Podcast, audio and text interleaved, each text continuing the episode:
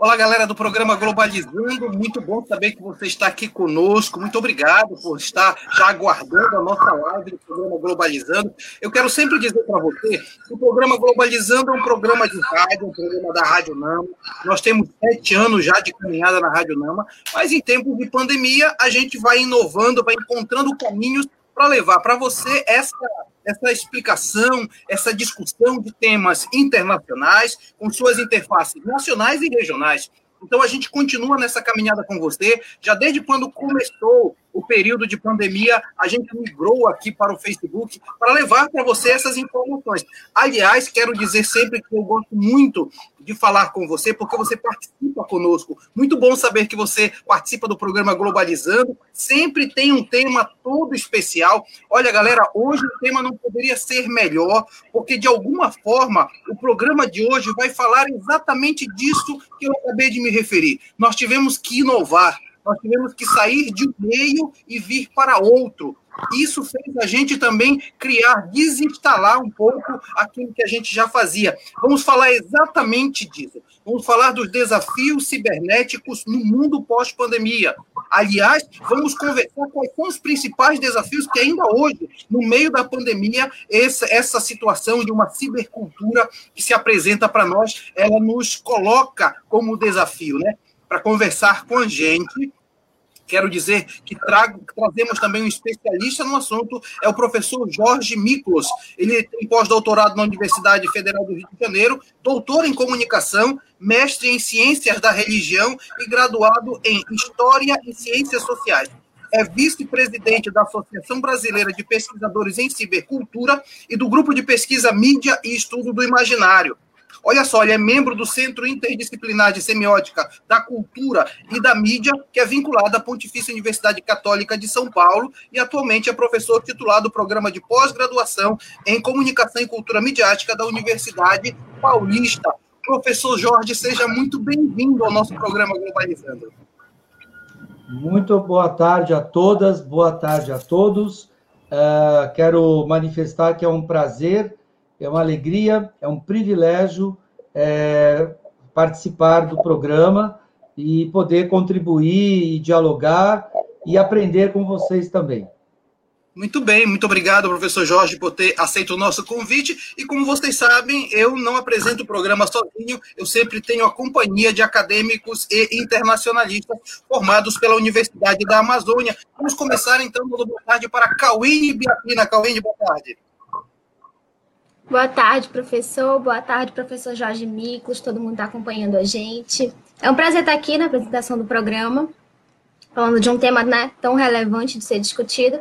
Eu queria aproveitar para convidar quem está acompanhando a gente para conhecer nossa rede social, nossa página né, no Instagram, que é arroba programa Globalizando. Obrigado, Cauene. Também quero dar as boas-vindas para Verena Moura. Verena, seja bem-vinda. Obrigada, professor Mário Tito. Boa tarde a todo mundo que está acompanhando a gente em mais uma live. É, e eu queria convidar vocês para estar tá seguindo a gente no nosso perfil do Twitter, o arroba Peglobalizando. Obrigado, Verena. E também dando boas-vindas para a coordenadora da equipe do Globalizando, a internacionalista Carol Nascimento. Boa tarde, Carol. Boa tarde, professor Maritito. Boa tarde, as minhas amigas do curso de RI da UNAMA, ao professor Jorge e a você que está acompanhando a gente. Quero lembrar que se você tiver alguma pergunta sobre o tema de hoje, você pode comentar aqui embaixo na nossa live pelo Facebook que a gente vai responder para você. Muito bem, obrigado, Carol, obrigado, Verena, obrigado, Cauene. Estamos aqui no Globalizando. Quero também dizer que o professor Jorge, então, vai conversar com a gente sobre a, a, é, esse desafio cibernético. Antes, professor, de eu apresentar a primeira pergunta que já está chegando, eu queria só que o senhor falasse de maneira breve, mais ou menos, o que significa essa ideia da cibercultura, o que é essa história de nós vivermos no, no, meio entre o global e o local, esse local, o que é esse espaço que é novo hoje na nossa contemporaneidade? Muito bem. É, bom, o, a cibercultura é o nome, ou cultura digital, é o nome que se dá ao nosso estado, de, ao nosso estado atual. É o estado de época, né?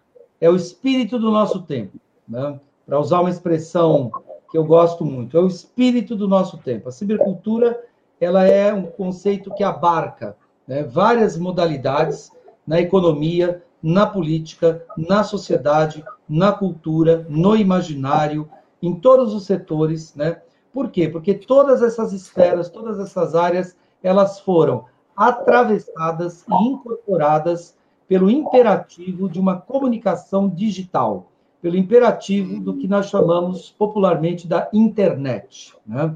Então, a internet passou a fazer parte da economia, passou a fazer parte da política, passou a fazer parte da sociedade, da cultura e do nosso cotidiano, né? das escolas. Por exemplo, isto que nós estamos fazendo aqui. Seria impossível imaginar esse, todo este arranjo né, aqui se não fosse pela internet. Né? É, ou seja, então, por nome de cibercultura, a gente tenta entender que a cibercultura é mais uma pergunta. Né? Ela aparece para nós como uma, uma pergunta, uma dúvida. Né? Quais são os impactos né, que a comunicação digital, que a comunicação em rede, ela tem operado é, em todos os setores da vida social. Né? Portanto, a cibercultura é algo contínuo, é algo permanente, é algo que se expressa permanentemente, na medida em que ela, que a gente imagina que hoje é muito difícil nós encontrarmos alguma esfera da vida que não tenha, não esteja sendo de uma forma maior ou menor atravessada, como eu disse, pela comunicação digital. Perfeitamente. Nós já temos então perguntas chegando. Carol, é com você.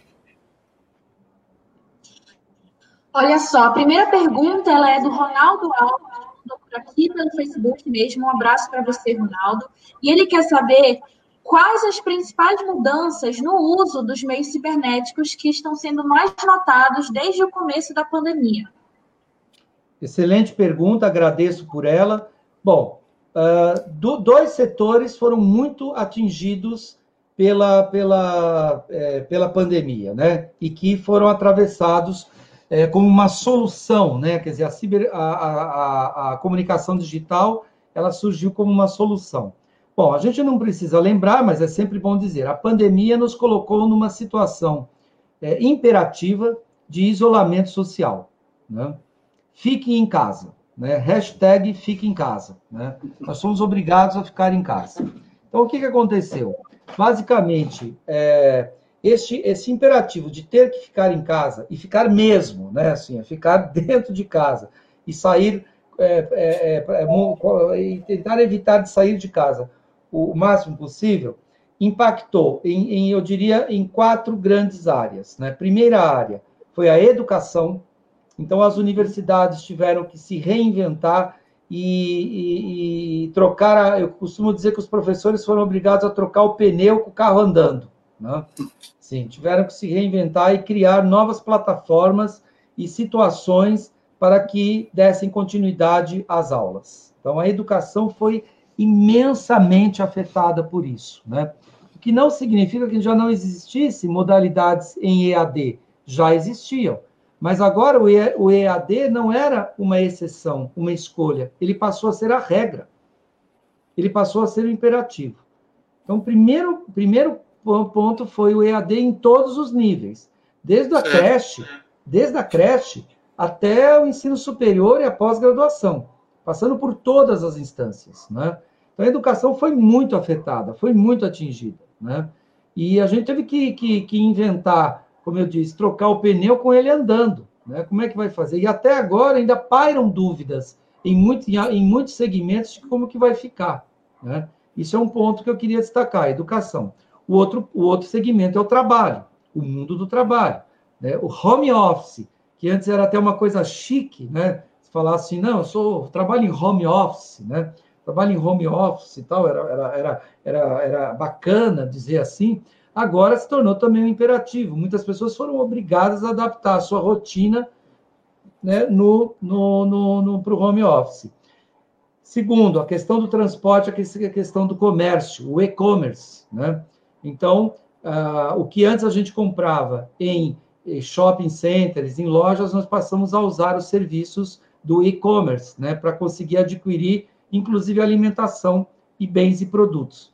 Então, essas áreas foram imensamente afetadas por conta disso. Maravilha. É o professor Jorge Mito que está com a gente. Ele está com a gente para falar exatamente dos desafios dessa cultura cibernética. E já tem, já tem pergunta, tem manifestações chegando aqui. Verena, é com você. Olha só, o Eduardo Oliveira diz: se a comunicação em rede é algo contínuo, serão as fake news um vírus difícil de se erradicar? É a excelente pergunta, né? É, eu, tenho, eu tenho, na verdade, me dedicado muito a essa questão, né? Da pós-verdade, né? Muito essa questão da, das fake news e de todo o, o, o aparato que isso mede. É importante lembrar o seguinte, que é, a, a, ciber, a cibercultura ela formou um poderosíssimo é, sistema, um ecossistema de comunicação. Né?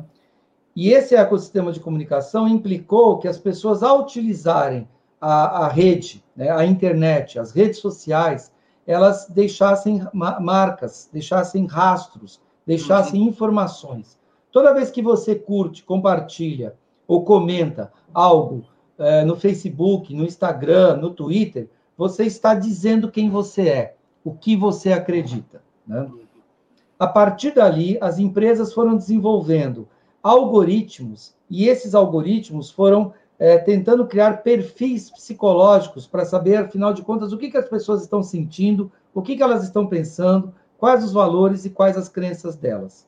E a partir disso, então, de posse e de, desse tipo de informação que deveria ser, que deveria ser confidencial, elas acabaram vazando e ah, muitas pessoas começaram a utilizar as fake news justamente para manipular e manobrar é, o pensamento e o comportamento dessas pessoas. Então, eu, para terminar, eu diria que a comunicação em rede, ela, ela, ela foi sim responsável também pelas fake news, embora a fake news já existisse antes, mas vai ser preciso um trabalho de educação e de reeducação né, do nossa relação com a rede. Muito bem, olha, nós temos participação também, nossa equipe produziu uma série de coisas, fez pesquisas, inclusive em notícias internacionais. Eu queria passar para a Caroline Biapina para trazer uma dessas notícias. Então, professor, nossa equipe selecionou aqui algumas informações, né? E a gente tem uma manchete aqui do jornal The Guardian, do Reino Unido, que diz o seguinte: o governo do Reino Unido banha a empresa de tecnologia chinesa Huawei da rede nacional de 5G. O governo alega que a decisão ocorreu por motivos geopolíticos. Interessante a tua pergunta, a tua, a tua colocação, essa notícia, porque ela, ela, considera bastante essa questão, um pouco dessa guerra comercial que hoje está existindo entre Estados Unidos e China. Sobre isso também, sobre o tema que nós estamos discutindo, a Verena tem informações. Verena. Microfone. Verena, desligou seu microfone. Desligou o microfone. Opa. Erros. A internet completou 51 anos de história e, desde a sua criação, vem passando por grandes mudanças até os dias atuais. O objetivo inicial era a utilização para sites e entretenimento, mas a grande evolução começou na área militar dos Estados Unidos com o objetivo de proteger o país. Então, nos anos 2000, começou a grande novidade da web com a facilidade na compra dos computadores. O que era por meio da internet de escada passou a ser por meio da banda larga e a conexão do celular com a rede 3G. Atualmente, a internet virou necessidade tanto para o uso empresarial quanto para o uso doméstico, afinal, ela é uma porta de muitas oportunidades. No futuro, nós ainda teremos muitas novidades e, dentre elas, a realidade aumentada. Então, professor Jorge, a Cauine traz a questão eh, ligada a essa, digamos assim, essa guerra comercial que traz consigo Estados Unidos e China. A, a Verena historiciza um pouco todo esse avanço. Estamos falando agora de 5G. Como é que a gente pode refletir sobre esse mundo que está vindo aí diante desses percursos que nós, que nós tivemos? Perfeito. Queria só fazer um comentário. Estou vendo aqui a mensagem de Marcos Arazim, né, que é lá de Curitiba. E você, Opa. na sua fala inicial, falou do local, né? Você falou Isso. do fenômeno do local, quer dizer, o local e o global. Né? Então, nós estamos aqui conversando, né? Eu aqui em São Paulo, vocês aí na, na nossa querida região norte do país e o Marcos Arazin na região sul do país. Eu no sudeste, Marcos Arazin no sul e vocês no, na região norte. Veja só, e em tempo real. Então, nós podemos dizer que nós estamos localizados, né? Marcos, um abraço grande. É meu primo, meu primo querido, né? Não pode deixar um abraço disso. É meu, é meu irmão, né? Eu, eu sou filho único, eu falo que eu não tive a oportunidade de ter irmãos biológicos, mas eu tive o Marcos, que é meu irmão querido, né? De coração, né? E de sangue também, né? Bom, eu queria comentar o seguinte: é, as, as guerras sempre foram na história em busca de terras, né? Território. Vocês que são das relações internacionais estudam isso, né? Muitas das questões de terra, de água, de quero, quero, então vou disputar aqui o um pedaço de terra, quero água, rios, controle do mar. Depois a guerra foi por commodities, a guerra por matérias-primas, a guerra por, por, por petróleo, a guerra por petróleo. A, a, o que marca o, a emergência da sociedade da informação é que a informação hoje é o valor mais importante da economia capitalista. Né? Hoje, nós estamos num capitalismo que chama-se capitalismo cognitivo. Né? E o capitalismo cognitivo implica nisso. Né? Ou seja, quem detém a informação, quem controla a informação e os meios de produção, circulação e armazenamento da informação é aquele sujeito que vai exercer, aquele país que vai exercer hegemonia no mundo. Então, na verdade, essa luta comercial entre e tecnológica entre, entre o Reino Unido, a China, os Estados Unidos pelo 5G é uma luta por hegemonia. Porque daqui 20, 30, 40 anos, as disputas do, do, as principais disputas do planeta são as disputas pela cognição, pela inteligência. Quem vai dominar? Porque quem tiver o controle disso, da produção, da, do armazenamento da circulação da informação, é que vai ter o controle né, sobre todo, sobre todo esse, esse, esse alcance estratégico. Né? E junto com isso está a questão tecnológica, porque ela que vai mapear onde que está a água, né? na região norte, por exemplo, nós somos, é, é, o Brasil é, é primordial, é estratégico para muitos países, porque daqui 20, 30 anos, quem tiver o controle da água vai ter o controle da sobrevivência do mundo. Sim, é, sim. E, claro, a, a, geolocalização dessa água vai depender do uso de tecnologias muito avançadas e, portanto, a guerra é tecnológica. A guerra é não só uma guerra cibernética, mas é uma uhum. guerra pelo controle da cibernética. É uma guerra pelo uhum. controle dessa tecnologia.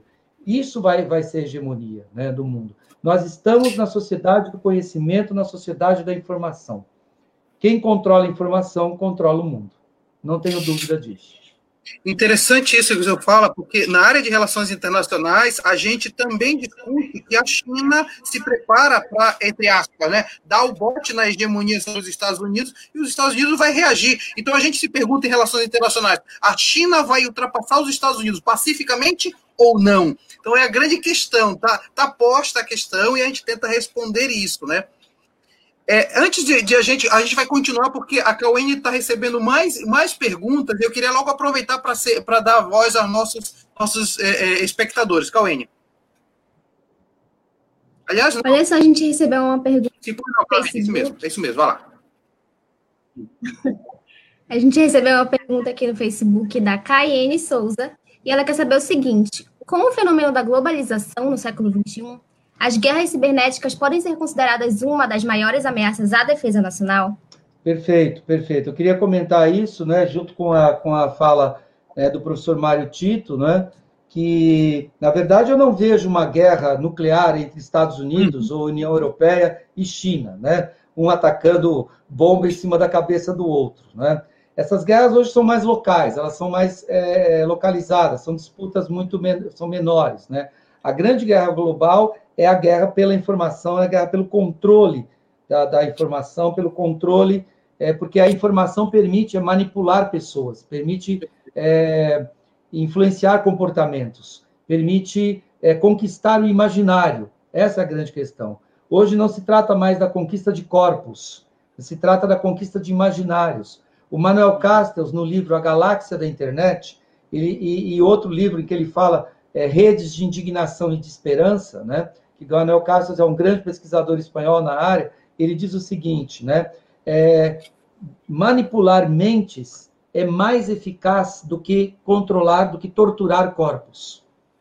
Né? Ou seja, manipular mentes é muito mais eficaz do que torturar os corpos. E nisso a informação é uma arma estratégica fundamental.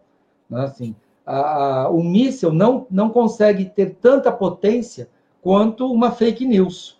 A, fake news conseguiu eleger já quatro presidentes da República. Né? Sem dúvida, sem dúvida. Certo? Conseguiu, conseguiu decidir o páreo de quatro presidentes da República no mundo inteiro. Na Hungria, é, né, em, no Brasil, nos Estados Unidos, Estados Unidos. em vários lugares. Né? Então, eu, eu, eu, eu chamo a atenção de que essa guerra cibernética é uma guerra por hegemonia. É uma guerra de quem controla a galáxia da internet, quem vai ter o controle da galáxia da internet, vai ter o controle sobre a mente, o coração e o comportamento de bilhões de seres humanos. Né? Uhum. E, porque a informação é o que faz você acreditar ou não em alguma coisa. A informação é o que faz a gente apostar ou não neste ou naquele candidato, comprar ou não aquele produto. Ora, você está, na verdade, manipulando pessoas, né? O Yuval Harari, no livro é, é, Sapiens, né? O, uma breve história da humanidade, ele diz exatamente nisso, né? Ele fala que um sacerdote tem mais poder do que um exército inteiro. Bem, um professor, interessante, é, é interessante, interessantíssimo você estar falando isso, porque de fato vivemos uma era diferenciada. Deixa eu dar um abraço para as pessoas que estão acompanhando a gente, Carol. Teve gente que já se manifestou aqui no nosso, nosso programa. Eu acho que já tem, eu acho que. Sim, Paula Castro falando de um tema sensacional. Obrigado, Paula. E acho que é isso, né? Tem mais, e o Eduardo Oliveira falando sem defeitos. Obrigado, Eduardo. E é uma questão que eu gostaria de lhe colocar antes de passar a palavra para a Verena o, o, Pierre Levy escreve um livro 99 chamado Cibercultura, né? Uhum. E naquela já causou um impacto tremendo, porque é um marco, né? Mas mais do que nunca hoje nós percebemos a atualidade do que ele já falava, né? Ele, já, ele, ele há 10 anos, 11 anos atrás já falava de uma realidade que nós estamos vivendo hoje, não é isso? Já. Ele já previa o universo, né? Ele tem um livro, né? Cibercultura, é, muita gente acha que, inclusive, foi ele o inventor do termo, né? foi ele que teria inventado a palavra, a expressão cibercultura, mas não foi. Quem inventou a palavra cibercultura foi uma norte-americana, né? em 1965, quando ela escreveu um paper, né? já antecipando aquilo que o Pierre Levy escreveu em 99. Né?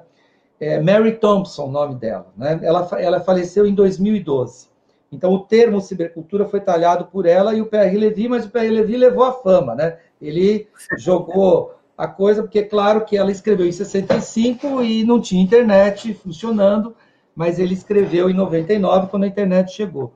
Veja, é, o Pierre Levy, ele é considerado, dentro de quem estuda cibercultura, vou tentar ser rápido na explicação, existem duas, é, existem, existiam duas grandes forças, né, que disputavam a hegemonia, né? Uma que falava assim: a tecnologia, a internet vai ser redentora vai ter uma força de emancipação do gênero humano. Né? Eram chamados de tecnófilos, né? ou prometeicos. Né? E o Pierre Levy estava dentro dessa turma, né? os tecnófilos e os prometeicos. Falavam que a energia prometeica da internet, né? como se a internet fosse um novo demiurgo a reger uhum. a humanidade. E existiam os tecnófobos, aqueles que acreditavam que a, que, a, que a tecnologia ia ser o caos, a catástrofe. Aqueles que entendiam que a internet ia ser uma espécie de Skynet, daquela ficção científica do exterminador do futuro, Sim. que as máquinas iam destruir a humanidade, que nós seríamos todos jogados na Matrix e nós seríamos manipulados por isso. Na minha percepção, o, a, a, tanto a versão do Levi como a versão dos tecnófobos, ela peca por uma por uma por um por um ponto, né? Com todas as vênias ao Pierre Levi também, que é o seguinte: é você colocar a tecnologia como sujeito da história. E não é a tecnologia o sujeito da história. O sujeito da história ainda é o ser humano. O ser humano é que, tá, que é o sujeito da história. A tecnologia é objeto, ela é ferramenta, ela é instrumento. Mas, né, os homens fazem, as, os seres humanos constroem a história.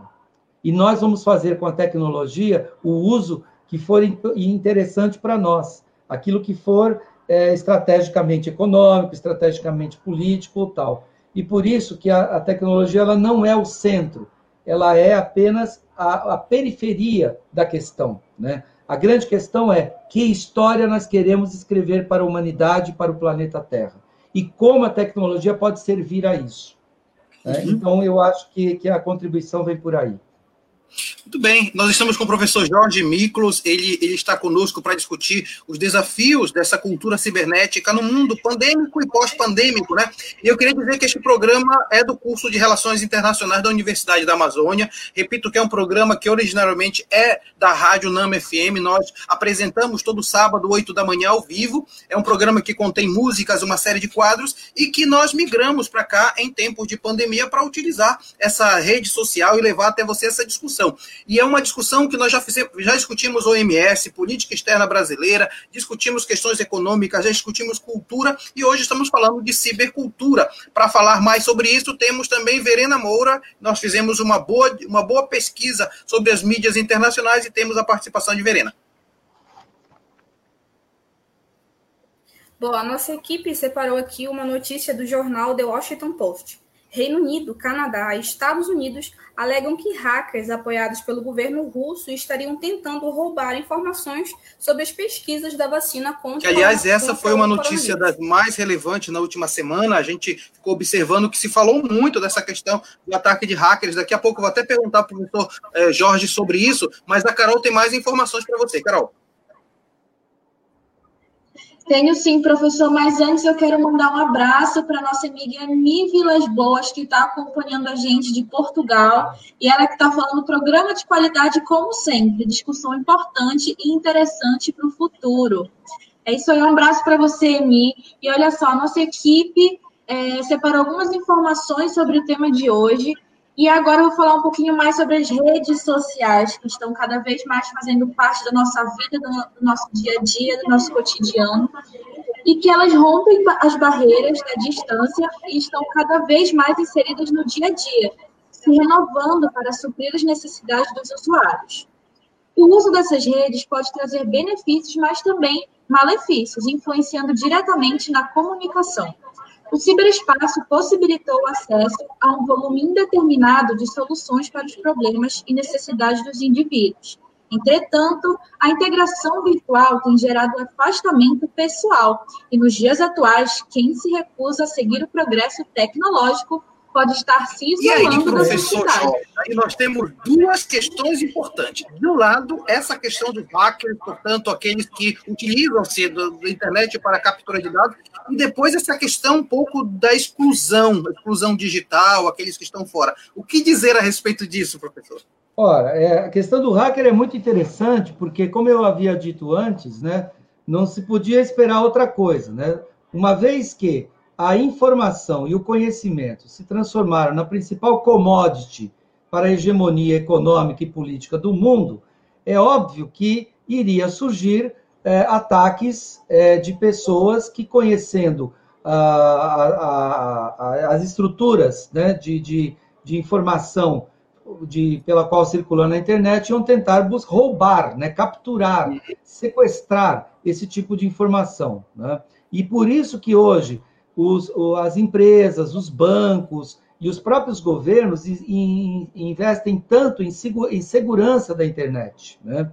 em criptografias, em sistemas né, que tentam é, guardar ao máximo possível, né, antivirais e tudo. Mas é, tal, é sempre tal história, né, Mário? A vacina sempre surge depois da doença, né?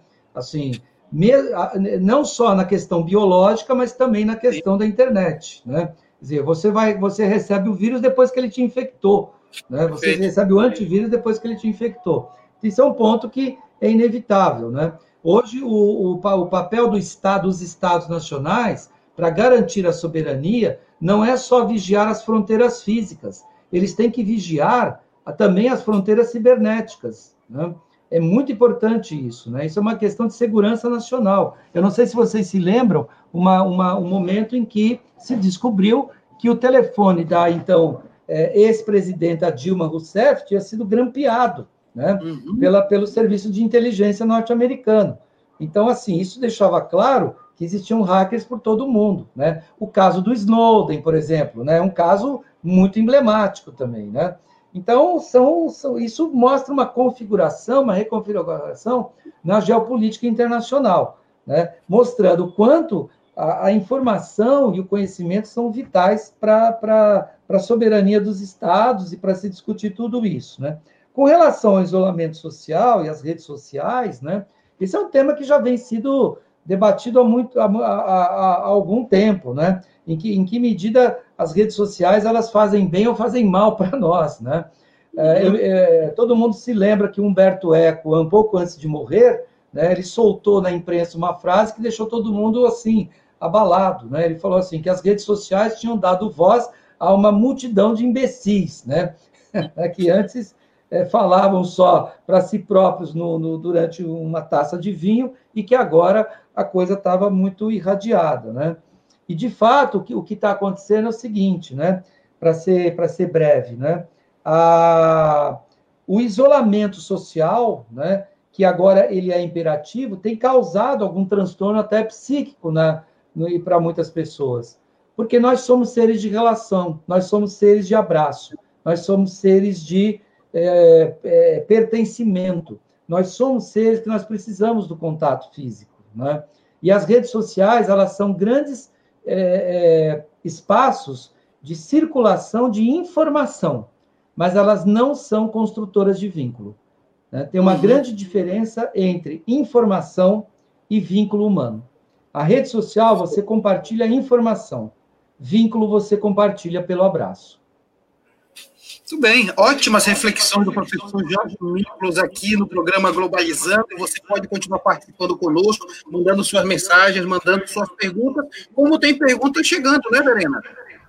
Isso aí, a Thalia Santos mandou uma pergunta para a gente pelo Facebook. E ela diz: o que o governo pode fazer para democratizar a internet da população? Que é justamente o que a gente estava falando um pouco, né? Que ainda a questão da internet e essa democratização, o acesso à internet, principalmente no Brasil, ainda é uma questão que tem que ser bastante discutida.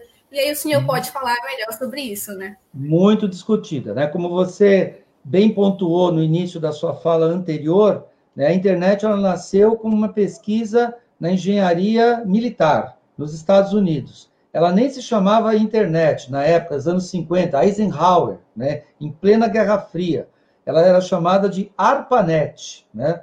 Era, era um projeto ARPA que desenvolveu né, um, uma rede de comunicação descentralizada que era chamada de ARPA, e depois surgiu a ARPANET. Né?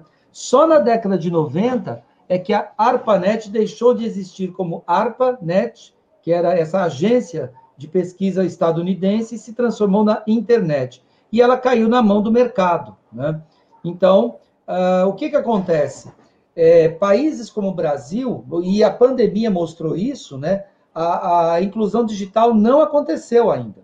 Existem muitas pessoas que estão fora do, do, do, da rede, e por isso tem dificuldade de estudar, de trabalhar, de conseguir a sua sustentabilidade. Né? O que o governo pode e deve fazer é criar políticas públicas pela inclusão digital, né? dando acesso é, gratuito para que as pessoas tenham acesso à internet. Porque, infelizmente, hoje, se você precisa de acesso à internet, você tem que pagar por isso. E de forma é, cara, muitas vezes, que não está acessível né, à maior parte da população. Então, o governo teria que criar políticas públicas né, para que ele tivesse condições, para que as pessoas tivessem condições de já ter um acesso à internet. Uma vez que a gente entende que o acesso à internet hoje não é luxo, é necessidade. O acesso à internet hoje é fundamental para que as pessoas possam trabalhar, para que as pessoas possam estudar, para que as pessoas possam se inserir no mundo social, né? Ou seja, uh, já há algum tempo se percebia isso, né? Até eu, eu orientei um mestrado sobre essa, sobre essa questão, né?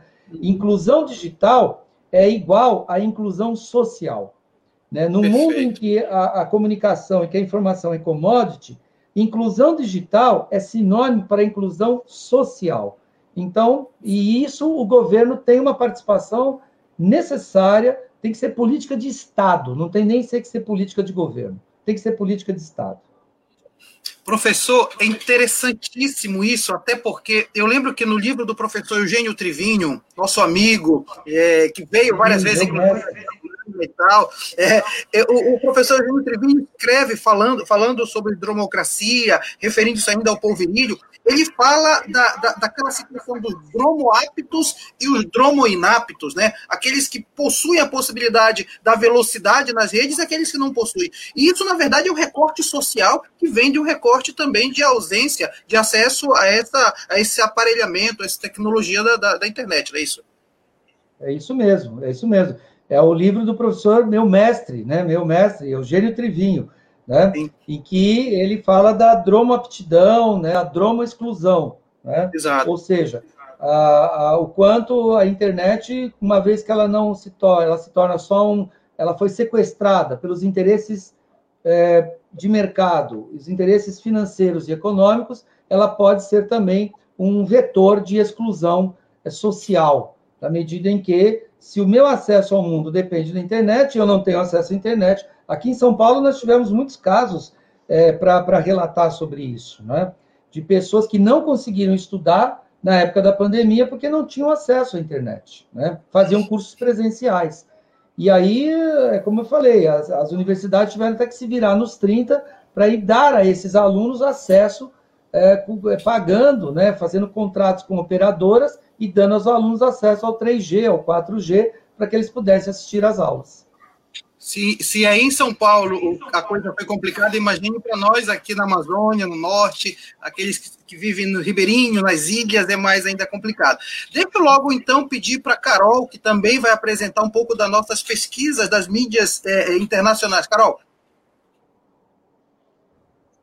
Então, a nossa equipe pegou mais uma notícia, está acompanhando a imprensa internacional sobre o tema de hoje, e tem uma manchete do jornal TASS da Rússia, que fala o seguinte: Rússia pode conseguir vacina mais rápido que outras nações devido à sua infraestrutura. O país já possui previsão de avanços em agosto. Legal, legal. A gente vai conversar daqui a pouco sobre essa questão de infraestrutura também, no que diz respeito à vacina, no que diz respeito à infraestrutura também para as redes sociais ou para as redes é, de, de contato cibernética e tecnológica. Então, N, você tem mais informações, é isso? Tenho sim, a nossa equipe está preparadíssima aqui, separou umas informações bem interessantes. É o seguinte: a nova geopolítica da ordem internacional passa por uma importante e silenciosa transformação. A competição em torno do desenvolvimento e do controle das tecnologias vem colocando os Estados e a China em campos opostos. Quem detiver a supremacia sobre a matriz tecnológica do 5G vai ditar o ritmo econômico e político do futuro da ordem global. Diante disso, a tecnologia do 5G está no centro de uma disputa geoeconômica entre os estados. A rivalidade tecnológica e comercial traz uma disputa geopolítica, afinal, com o domínio da tecnologia, né, haverá o aumento da, sua influência e poder em tabuleiros políticos, diplomáticos, militares, etc. Olha, é, a Cauene levanta uma questão que eu acho importante. É, eu queria só aproveitar para dar abraços para as pessoas que estão participando é, do nosso programa. É sempre bom saber que você está com a gente no programa Globalizando. É o que Lidiane da Silva, obrigado. Ela diz assim: discussão esclarecedora de altíssimo nível, como sempre. Parabéns à equipe ao professor Jorge Minclo. Obrigado, Euclidiane, também. É, tem mais gente, né, Carol? Ah, sim. É, eu vou apresentar logo, professor, junto com essa discussão que estamos fazendo, a pergunta da Sara Tavares, porque tem a ver também com essa disputa geopolítica, né? A Sara, obrigado, Sara. Algumas semanas atrás se espalhou um pânico geral na rede social TikTok, que vem crescendo ultimamente, pois o governo dos Estados Unidos ameaçou banir a rede por ser chinesa e, por medo do governo chinês, está roubando informações dos cidadãos americanos. Esse medo dos Estados Unidos é justificável? Qual a possibilidade desse roubo de informações efetivamente acontecer, professor? É, é, excelente pergunta, Sara. Muito obrigado também pelos comentários por, por positivos. Parabéns à equipe. É, eu quero dizer o seguinte: sim, é, é, muito. Tenho estudado muito isso, né? Tenho me voltado até por questões da política. Sim, é possível, porque toda vez que você baixa um aplicativo no seu celular, é preciso dizer isso. Você usa esse aplicativo, os seus, você assim, você aperta um botãozinho lá que você não vê, né, que você não lê, e você fala assim: aceita os termos e as condições, né? E aí o aplicativo entra no seu celular e ele começa a rastrear todas as suas informações, né? E o que eu não estou falando aqui das senhas e nada disso. São informações pessoais suas. O que você compra, o que, que você veste, o que, que você come, né? qual horário que você pega o transporte público, todas as informações. Então, isso se transforma num gigantesco Big Data. Né?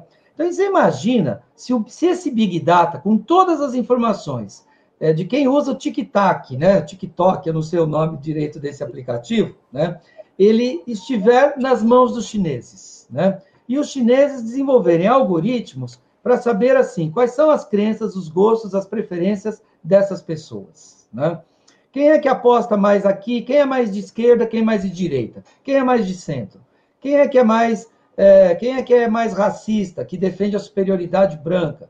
Quem é contra a imigração? Quem é que gosta mais de comer comida chinesa ou comida japonesa ou comida mexicana?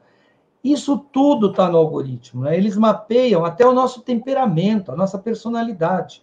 Então, isso nas mãos dos chineses vai cumprir uma profecia que o professor Eugênio Trivinho disse numa aula em, mil, é, em 2006.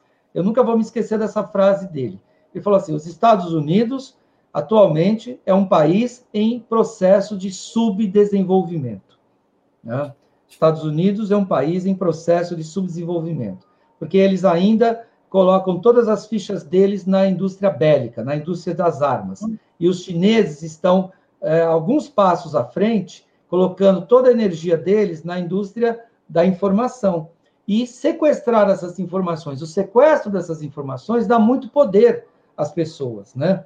Imagina se eu sei o que, que a Verena gosta de, se ela prefere é, cupuaçu ou se ela prefere chocolate, né?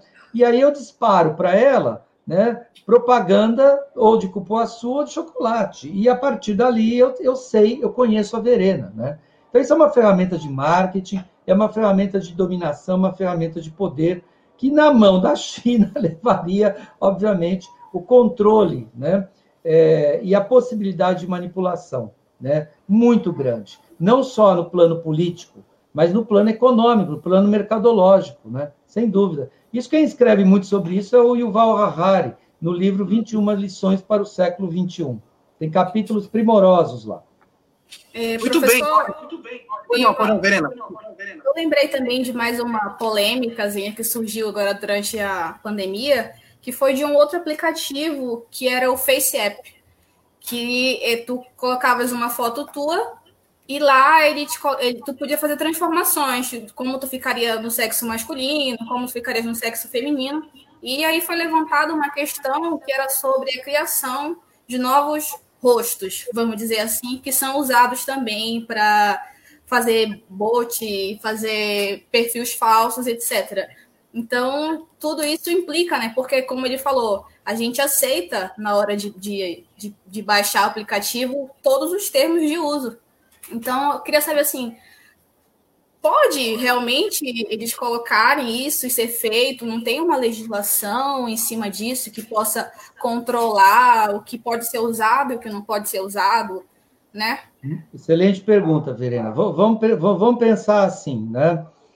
Ah, o rádio o rádio demorou 38 anos para alcançar 10 milhões de pessoas. O rádio demorou 38 anos. A televisão demorou 18 anos para alcançar 10 milhões de pessoas. A internet demorou um ano. A internet é, é, é, é ela é dromo apta, né? Para quem não sabe, dromo é o prefixo de veloz, né? Ela é muito rápida, né? Então, o que acontece? A legislação, o fenômeno, ele acontece antes do legislador. O legislador não consegue se antecipar ao fato. Ele só vai legislar depois que acontece o fato. Né? Então, por exemplo, foi criada a lei de divórcio depois que um monte de gente começou a se separar. Né? E aí foi criada a lei do divórcio. Né? Então, a, a questão da internet é uma, é uma agenda. É uma agenda que o mundo, que o Brasil precisa levar a sério. Nós vamos precisar criar, sim, uma legislação para proteger os nossos dados. Por enquanto, nós temos o Marco Civil da Internet, que foi uma experiência muito interessante, porque ela não nasceu de cima para baixo, ela nasceu de baixo para cima. Ela foi a partir de fóruns de discussão que, que possibilitou a criação dessa legislação. Mas isso é uma agenda, isso é uma demanda que a sociedade precisa se engajar nisso, né? Porque, afinal de contas, quem tem é, mais interesse nisso sou eu. Né? Eu é que tenho que ter interesse que os meus dados não sejam sequestrados e usados e manipulados por, por quem quer que seja. Né? E aí, para terminar, né, para eu não me estender muito, eu quero só lembrar uma frase que eu gosto muito do Yuval Harari, que está nesse livro que eu acabei de citar, 21 lições para o século 21. Ele diz assim, Verena, quando uma pessoa, né, é, quando um milhão de pessoas ou um bilhão de pessoas acreditam numa mentira durante dois mil anos, isso se torna né, uma religião. Uhum. Quando né, mil pessoas acreditam numa mentira durante um mês, isso é uma fake news. Né? Então, ele fala essa frase, eu acho ela fantástica. Ela fala assim: se né, um bilhão de pessoas acreditam numa mentira durante dois mil anos, chamam a isso de religião. E quando, né, sei lá, um milhão de pessoas acreditam numa mentira né, durante é, um mês ou dois meses, isso é chamado de fake news.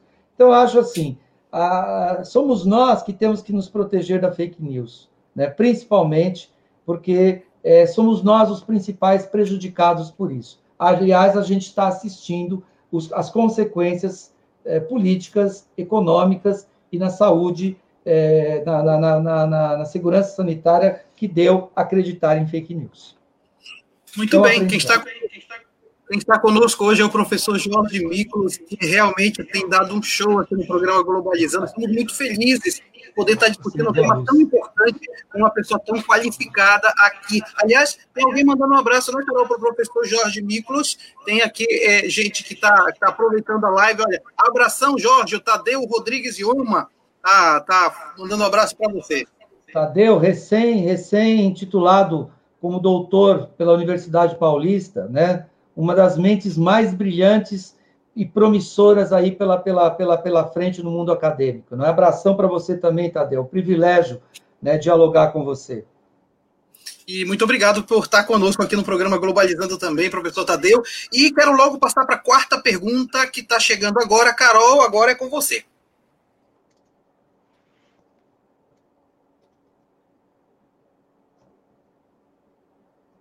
Acho que a Carol. Carol?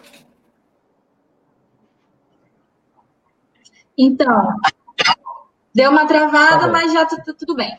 Estamos te ouvindo. Estão me ouvindo bem? Agora sim. Que bom. A quarta pergunta, professor, é da Érica Fabiola Rojas, que mandou por aqui pelo Facebook também. Um abraço para você, Érica. E ela quer saber o que pode ser feito para tornar o ambiente virtual menos tóxico. E aí, professor Jorge, isso é possível? Olha, é, a pergunta, Carol, que você, você repassou para mim, me, me, me, eu vou dizer, eu vou começar pelo final, né? Eu poderia, eu poderia começar ou terminar por qualquer lado. Quando, quando alguém pergunta para mim se alguma coisa é possível, eu gosto de lembrar muito de uma, de uma frase que está no livro do Max Weber, Ciência é, Política como Vocação, é, que foi uma conferência que ele fez para os estudantes da, da, da Universidade de Heidelberg. E ele fala assim: tudo que existe hoje na história da humanidade, um dia foi impossível. Um dia foi impossível.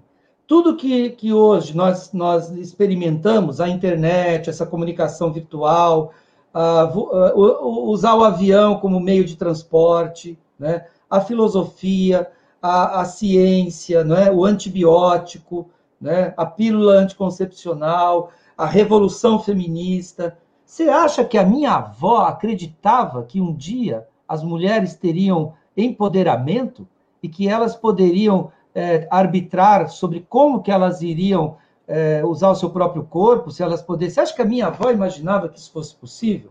Pois é, é possível. Então, tudo que existe hoje no mundo, né, o empoderamento feminino, você, ó, veja só, nós somos dois homens aqui com três inteligências femininas, né, nos contemplando, né, e eu contemplando a inteligência de vocês. Então, tudo que existe na história da humanidade é possível. Não é possível, talvez, reverter a lei da gravidade, né, fazer a, Terra parar de girar, aquilo que é da natureza, né? Mas sim, é possível criar uma, uma internet menos tóxica, né? É possível a gente criar uma internet menos tóxica. Nós precisamos de mobilização, de articulação, né? E eu, e eu acredito isso muito a, a, a vocês, mulheres e jovens. Né? O Eric Hobsbawm escreveu um livro que foi meu livro de cabeceira durante muitos anos, chamava-se A Era dos Extremos, é a história do uhum. século XX. Nesse livro, o Eric Hobsbawm diz assim, que a revolução mais bem-sucedida da humanidade foi a revolução dos costumes e a revolução feminista. E que essa revolução foi feita por jovens e por mulheres. Né?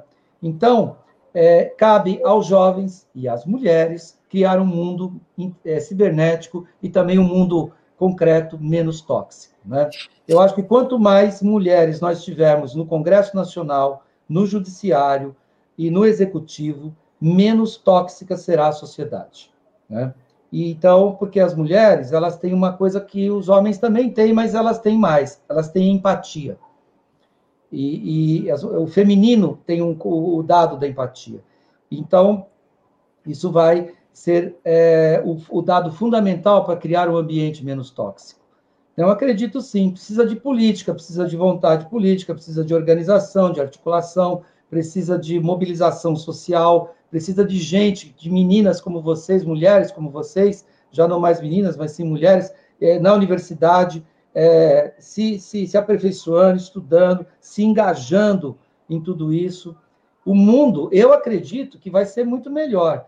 Eu sou um otimista, assim, incorrigível, gente. Desculpe, mas eu, eu, eu tenho que falar isso.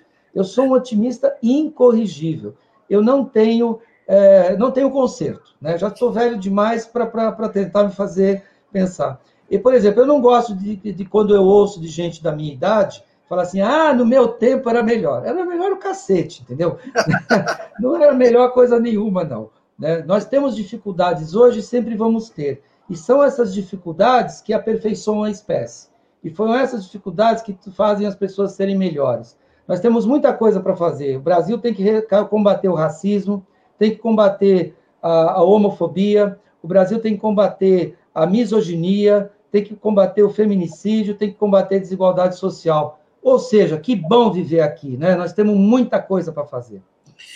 Muito bem, esse é o professor Jorge Miklos, ele, ele tem o pós-doutorado e o doutorado lá na Universidade Federal do Rio de Janeiro, mestre em Ciência da Religião, graduado em História em Ciências Sociais, é vice-presidente da Associação Brasileira de Pesquisadores em Cibercultura, é professor titular do Programa de Pós-Graduação em Comunicação e Cultura Midiática da Universidade Paulista, e antes de eu passar a palavra para a Cauene, deixa eu ler o que falaram aqui agora, eu faço questão de ler porque foram comentários muito interessantes, o João Batista Rodrigues Fraga, olá Jorge, reflexões muito profundas e impactantes. Yuval Harari, Harari sempre presente. Tem mais também. Tem gente, a Ângela Santos dizendo excelente colocação, professor Jorge. Temos também participação da professora Lígia Souza, nossa amiga comum. É, parabéns, professor Mário Tito Almeida, pelo excelente programa. Parabenizo também, professor Jorge, querido amigo, pela participação e pelas reflexões essenciais para compreender este momento que estamos vivendo. Amiga querida, né, professor Jorge? Amiga querida, né, muito querida, né, para sempre, né, muito querida, né, uma grande mulher né? É uma mulher que, que é, é o exemplo que eu estava acabando de dar das mulheres, né? A Lígia, olha só, né? É incontestável, né? Quando você você dá protagonismo, né? Quando as mulheres assumem o protagonismo que lhes são de direito, elas fazem coisas extraordinárias, né? Extraordinárias. Muito bem. Olha só, deixa eu passar então para a Verena, que tem mais informações sobre mídias internacionais. Verena. Microfone, Verena. Do jornal Xinhuanet da China. Inteligência artificial tem papel fundamental nas adaptações do novo normal e gira a economia pós-pandemia. Muito bem, muito bem. Coisas importantes para ser dita. E, e Cauene, agora você tem conteúdo de qualidade para a gente. Temos sim, professor, mais informações de qualidade aqui.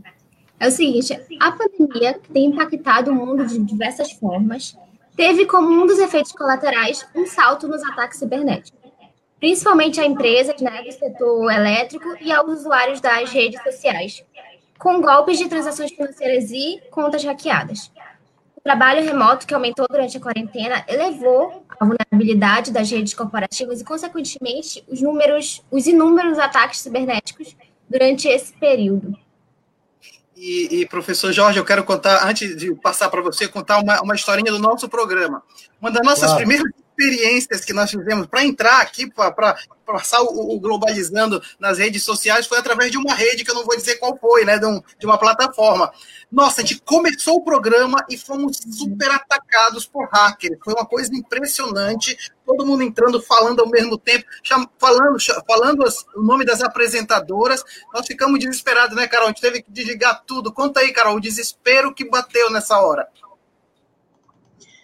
Verdade, nós tivemos um probleminha, mas agora a gente se adaptou a essa nova plataforma, não tivemos mais nenhum problema de, desse sentido, mas é muito importante a gente sempre né, ter essa preocupação de qual plataforma a gente vai usar, porque ao mesmo tempo que chegaram novas plataformas para a gente se adaptar a esse, a esse novo momento, né, ao mesmo tempo você corre um risco maior de ser exposto, de passar por um ataque, que foi o que aconteceu com a gente. Então tem que ter essa preocupação. Muito bem. Eu orientei um mestrado na Unip, né, com a professora Mairê, e nós discutimos no mestrado dela justamente essa, essa questão entre a privacidade né, e a visibilidade. Né? Ou seja, e aí um, um, um pensador, um sociólogo, que para mim é muito caro, muito querido para mim, chamado Zygmunt Bauman, ele, ele me inspirou a partir de um conceito que ele desenvolveu chamado extimidade. Né? Hum. Ele fala que não existe mais a intimidade, a intimidade acabou. Agora, o que existe é a extimidade, ou seja, a intimidade exposta, a intimidade colocada para fora. E essa fronteira, portanto, entre mundo privado e mundo público ficou muito borrada. Né? Uhum. Bauman fala muito dessa extimité, né? ele usa até a palavra originária em francês, né? extimité, e ele fala dessa fronteira. Né? A grande questão é essa, né? Quer dizer, se você quiser garantir a sua privacidade, você vai ter que ficar fora da rede. Não vai ter jeito.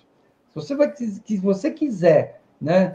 Falar assim, não, aqui ninguém vai saber o que eu estou fazendo, o que eu estou pensando, o que eu estou comendo, o que eu estou vestindo. Você vai ter que se, se vai ter que se vai ter que enfiar, porque assim, uma vez tornando-se tornado, ele fala do o mestrado discute o imperativo da visibilidade, né? Dizer, uhum. você tem que se tornar visível, você tem que se mostrar, você tem que aparecer, você tem que compartilhar os seus dados. Então, esse, esse, é o tópico, né? Quer dizer, e a gente faz isso, inclusive, voluntariamente, né? Lembrando Etienne de La Boétie, que falava do discurso da servidão voluntária, né? Lá no século XVI, né? Ele falava assim, olha, é quase que uma servidão voluntária a extimidade, né? É uma servidão voluntária. Ah, eu vou fazer uma selfie, vou pôr no Instagram. Ah, eu vou tirar uma foto e vou pôr no Facebook. Tá? Você faz isso Professor Jorge, todo, né? E, inclusive, eu costumo dizer para minhas aulas de filosofia que é como se fossem os grandes confessionários contemporâneos. Todo mundo se confessa nas redes sociais. Sim, exatamente. E cria suas personas, né? Isso. Cria suas, suas, suas personas e, e, se, se, e, e quer. Porque o, é, o, próprio, o próprio Bauman, nesse artigo, ele fala assim: que, o, que a frase do René Descartes tinha que ser reescrita, né? Não é mais penso, logo existo. É apareço, logo existo. Né? Assim, agora não é mais penso, logo existo, nem tenho, logo existo. Porque se antes a, a busca era pelo ser, né, depois passou a ser pelo ter, agora é pelo aparecer. Né? Ou seja, é, hoje é um marketing pessoal, né? Assim, as pessoas querem fazer o seu marketing pessoal, e para fazer o marketing pessoal tem que aparecer, tem que se expor. E é claro que aí a gente fala dessa questão do sequestro, da, dos dados, o sequestro da imagem, o sequestro dos bens, a manipulação, né? Então é assim, é, é algo que a gente tem que agir com muita cautela, né? Com muita cautela. Eu, eu, eu, eu acredito, é, é, Carol, Verena, Cauene e professor Mário Tito, que em breve é, as escolas vão ter que ministrar aulas de, é, é, de uma etiqueta, de uma ética no mundo virtual né, ensinando as pessoas como é que elas podem ou não agir, né, fazer uma, uma espécie de etiqueta net, né, quer dizer, como agir no mundo virtual, o que fazer, o que você pode fazer, o que você não pode fazer, né. Esse, esse mestrado da, da Maíra é muito interessante porque a gente viu coisas assim, terríveis, né, de gente expondo a, a, sua intimidade mesmo na, na, na internet, né? Assim, expondo coisas que você não levaria para o confessionário, né? Mas está lá, exposta, né? Então, eu, eu, eu acredito que, no fundo, nós estamos vivendo uma era da visibilidade, uma era da, da, da iconofagia, como diz o professor Norval Baitello Júnior, né? que nós somos devorados pela, pela, pela imagem, e essa mediosfera, que é um conceito que a professora Malena Contreira usa para falar desse mundo é, encapsulado pelas mídias eletrônicas, pelas mídias digitais. Muito bem. Olha, o professor Jorge Micros está conosco. O programa Globalizando da rádio, ele tem uma, uma, uma, característica toda própria. Nós, durante o programa da rádio, a gente escolhe oito músicas de oito países diferentes e durante o programa da rádio nós vamos tocando. Óbvio que por aqui, por questão de direitos autorais, a gente não consegue transmitir essas músicas. Mas eu quero chamar agora a responsável pela equipe da playlist do programa Globalizando, que é a Luísa Veiga. A Luísa Veiga, então, vai falar para a gente, e a gente vai, faz dessa playlist uma, um canal específico no Spotify, exatamente para apresentar essa playlist. Boa tarde, Luísa, seja bem-vinda.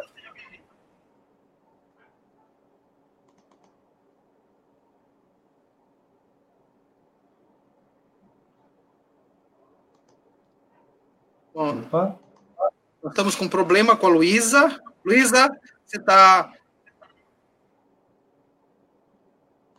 Nós estamos com um problema com a Luísa agora, mas em todo caso é só para explicar. A Luísa vai apresentar a playlist do programa, ou seja, já que a gente não pode colocar na rádio, a gente criou um canal no Spotify exatamente para que essas músicas possam ser acompanhadas, acompanhando um pouco aquilo que nós estamos discutindo. Não é isso, Cauê? Explica como é que funciona a questão do Spotify. Isso, professor. A gente tem um, um, uma página no Spotify e no YouTube também, com todas essas playlists que a equipe de playlists seleciona e tem a ver com os países que estão relacionados com o tema que a gente está abordando. E aí, Luísa, agora sim, né? Oi, conseguiu me ouvir? Tudo certo? Sim, vamos lá. Oi. É, boa tarde, pessoal que está acompanhando a live do Globalizando. Mais uma live, né? Sensacional com o professor Jorge.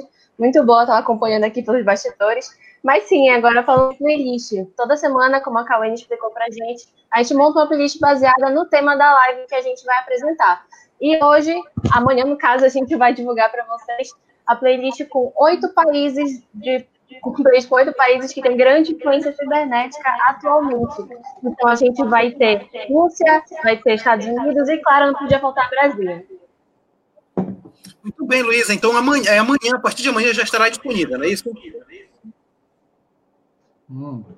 Exatamente. Vai estar tanto no Spotify quanto no nosso canal no YouTube, arroba Programa Globalizando no Spotify, Programa Globalizando no YouTube Vou acompanhar pelas nossas redes sociais, que a equipe de mídia divulgar para vocês essa playlist que está sensacional. Muito bem, muito, muito obrigado, Luísa. Olha só, nós estamos agora quase já no encerramento do programa Globalizando de hoje. Eu queria, eh, professor Jorge, fazer uma última pergunta para o senhor com relação exatamente a essa atividade que nós estamos fazendo. É, como é que se vê, então, a, a, a cursos superiores, produção de conhecimento, aproveitar as redes sociais para disseminar num projeto de extensão, porque o, quando a gente fala em extensão, é colocar para fora dos muros da universidade aquele conhecimento que é produzido internamente. Como é que se houver experiências como essa para que possa socializar esse conhecimento? Sensacional, agradeço muito a sua pergunta, né? Porque eu me lembro que eu comecei a, a trafegar na rede em 2000. 2000 foi o ano que eu, que eu profissionalmente me engajei na internet, né? já fazendo várias coisas e tal. E, e, eu vejo o seguinte, né? Eu acho que a, o grande, a grande conquista luminosa, né? Porque como tudo tem luz e sombra, né? Tudo tem uma ambivalência, tudo na vida é, é o mal produzindo bem, é o bem produzindo mal. E eu sempre vejo, nunca não consigo ver uma, uma, uma visão maniqueísta do mundo. Eu, eu uhum. sou um discípulo de Edgar Morin, então, eu vejo sempre a complexidade né, envolto nos fenômenos. Então, assim, é, o grande, grande luz que eu trago, que eu vejo na internet, professor, é o seguinte: é o protagonismo dos estudantes. Né? Perfeito. É a capacidade dos estudantes pesquisarem, produzirem conteúdo e divulgarem esse conteúdo. Né? Eu nunca gostei, nos meus 30 e lá vai poucos anos de docência, eu nunca gostei da, da, de colocarem estudantes, seja eles de qual nível for, em situação de passividade. Né? Perfeito. Eu nunca, nunca fiquei é, é, é, satisfeito, sempre me incomodou muito a escola que coloca o estudante como aquele aluno, aquele sem luz, que não sabe nada e que está lá para simplesmente é, participar passivamente da construção do conhecimento. Eu acredito exatamente o contrário. Eu acredito que os jovens são os grandes protagonistas do mundo. O mundo é para vocês, não são mais para mim. Né? Eu aqui eu sou um mestre Yoda já, né? Eu sou só um, um cara que, que posso, é, a partir da minha experiência, apontar algumas coisas, mas o mundo é de vocês, o protagonismo é de vocês. A internet é uma grande possibilidade, uma universidade. Eu, eu, eu assisto muitos vídeos pela internet de, de influenciadores digitais que estão trazendo jovens, de muita gente inteligente, colocando uhum. questionamentos, né? E, e, principalmente uma coisa que sempre me incomodou também na, na, na estrutura universitária, né? Muito engessada, muito camisa de força, é que ela não, não desperta a curiosidade dos jovens, né? É, a passividade. E, e, não existe conhecimento, você falou que dá aula de filosofia, você sabe disso melhor que eu, né? Não existe, todo, toda a filosofia nasceu, como dizia Aristóteles, né? pelo espanto, pela Perfeito. curiosidade, né? pela, pela, pela admiração, né? isso está lá no texto do Aristóteles, né? o velho Aristóteles já sabia disso. Então, eu acho que a internet é, uma, é um grande portal, é um grande portal que pode possibilitar e ele possibilita o protagonismo. Né? Veja essa equipe maravilhosa que, que, produz, que produz o, o programa Globalizando, que trabalho fantástico que vocês fazem, né? É, e feito por quem? Por, por gente que está na faixa dos 20 anos de idade, né? E gente que tem muito a colaborar, muito a aprender, muito a contribuir, muito a ensinar. Então, a internet é esse espaço, sim, é, de, de, de protagonismo dos jovens e das mulheres. Né? Repito, Professor Jorge, que nós queremos lhe agradecer muitíssimo. Primeiro, eu quero lhe agradecer pessoalmente por ter aceito o convite, assim que a professora Lívia me indicou e disse, olha, Maritito, com certeza vai ser um ganho, e eu quero lhe agradecer pelo, pelo aceitar o convite e pelas palavras maravilhosas, reflexões que vão perdurar aqui, não só no Globalizando, mas também no curso de Relações Internacionais da UNAMA e, quiçá, em outros ambientes. Muito obrigado, professor. Eu que agradeço, foi um privilégio, uma alegria e um prazer conhecê-los. Espero um dia é, quando essa pandemia acabar, que a gente se encontre presencialmente, né? Porque eu já estou, saibam, já faço parte daí. Ótimo, maravilha, obrigado, professor Jorge. Quero agradecer também a Luísa Veiga, que participou agora no final do programa com a playlist do Globalizando, ela que é a líder da equipe do, da playlist do Globalizando. Luísa, muito obrigado. Aliás, é a, é, é, essa é a parte que mais. Obrigada, Maritita, né? obrigada ela ficou com a melhor parte, vamos combinar do ah, programa. Obrigada. Ela ficou com a melhor parte do programa, né? Música, né? Eu tenho um filho parte, músico. Uma parte que exige do nosso. É, o meu filho e minha nora. Exige o nosso lado acadêmico, mas também exige o nosso lado criativo também. Vai da nossa, Olha, nossa Nietzsche... procura para é. procurar músicas para a gente. O filósofo. Isso aí, Nietzsche... obrigada, professor Jorge, obrigada, professor Tito, as meninas que estão acompanhando aqui, todos os nossos telespectadores, no caso agora, que estão acompanhando essa live. Um prazer estar aqui. Espero que você te acompanhe na próxima semana também. Até logo. Só para concluir, o filósofo Nietzsche, o filósofo errante, né, dizia que ele não conseguiria entender o mundo, aceitar o mundo sem a música. Né? Isso mesmo, isso mesmo. Quero agradecer à líder da equipe de mídias que fez o contato com o professor Jorge Miklos, que produz com a equipe dela maravilhosas peças de divulgação. Cauene Biapina, muito obrigada. Eu que agradeço, professor Mário Tito. Para mim foi um prazer muito, muito grande mesmo ter participado desse programa, ter escutado. A gente praticamente escutou uma palestra magnífica do professor Jorge Miklos, então muito obrigada. Para mim, que faço parte da equipe de mídias, e eu e minha equipe, né, a gente trabalha com essa relação íntima com o mundo digital, foi muito, muito importante, muito produtivo para mim ter escutado e ter participado desse, desse programa. Então, obrigada. Obrigado, Cauene. Quero agradecer a quem faz a revisão de todo o roteiro, que tem a responsabilidade de deixar o roteiro redondinho do programa. Verena Moura, obrigado. Obrigada, professor Mário Tito. Obrigada a todos que acompanharam a, a, a nossa live até agora. Com certeza, uma discussão de muita qualidade e que fique, né, depois de, de, tudo que foi falado aqui, que a gente possa utilizar a internet, que a gente possa utilizar o cyberespaço de uma forma positiva, né, como uma ferramenta para que a gente possa se desenvolver ainda mais. Porque eu vejo assim, a gente tenta colocar o homem, o ser humano, tenta muito colocar a culpa no, nos outros, né, tirar a culpa dele. Não, a culpa é da internet, a culpa é da tecnologia, mas não, que a gente possa utilizar isso de uma forma positiva. Então, obrigado, professor, e obrigado a todo mundo que acompanhou a gente aqui. Obrigado, Verena. E também quero agradecer aquela que é a coordenadora de toda a equipe do Globalizando, uma equipe formada por quase 40 pessoas e ela coordena com maestria. Obrigado, Carol Nascimento. Eu que agradeço, professor Maritita, essa oportunidade. Quero agradecer as meninas por estarem apresentando comigo hoje. E um agradecimento muito especial ao professor Jorge pela sua participação brilhante nessa live de hoje.